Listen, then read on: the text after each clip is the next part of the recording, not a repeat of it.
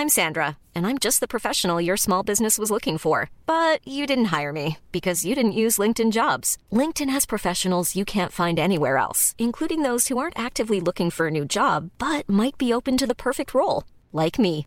In a given month, over 70% of LinkedIn users don't visit other leading job sites. So if you're not looking on LinkedIn, you'll miss out on great candidates like Sandra. Start hiring professionals like a professional. Post your free job on linkedin.com/people today.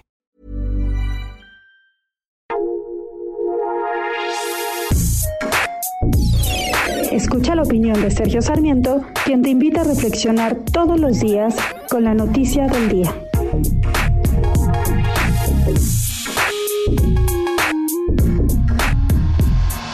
Según el gobierno federal, estamos terminando la emergencia sanitaria y nos estamos preparando para iniciar el regreso a actividades a partir de la próxima semana.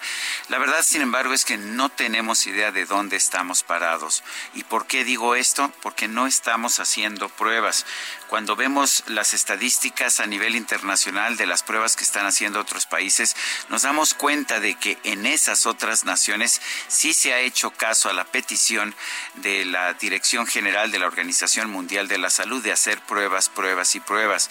En México, de hecho, lo único que ha hecho el gobierno es poner obstáculos para que se hagan pruebas en hospitales privados. Parecería que hay miedo a saber realmente las dimensiones de este problema que estamos viviendo, no solamente en México, sino en todo el mundo.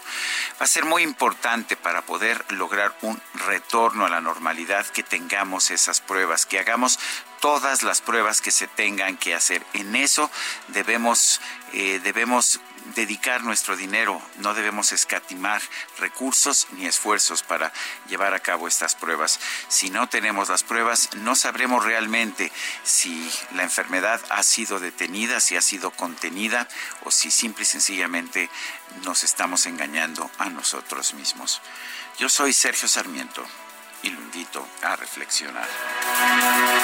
Yeah.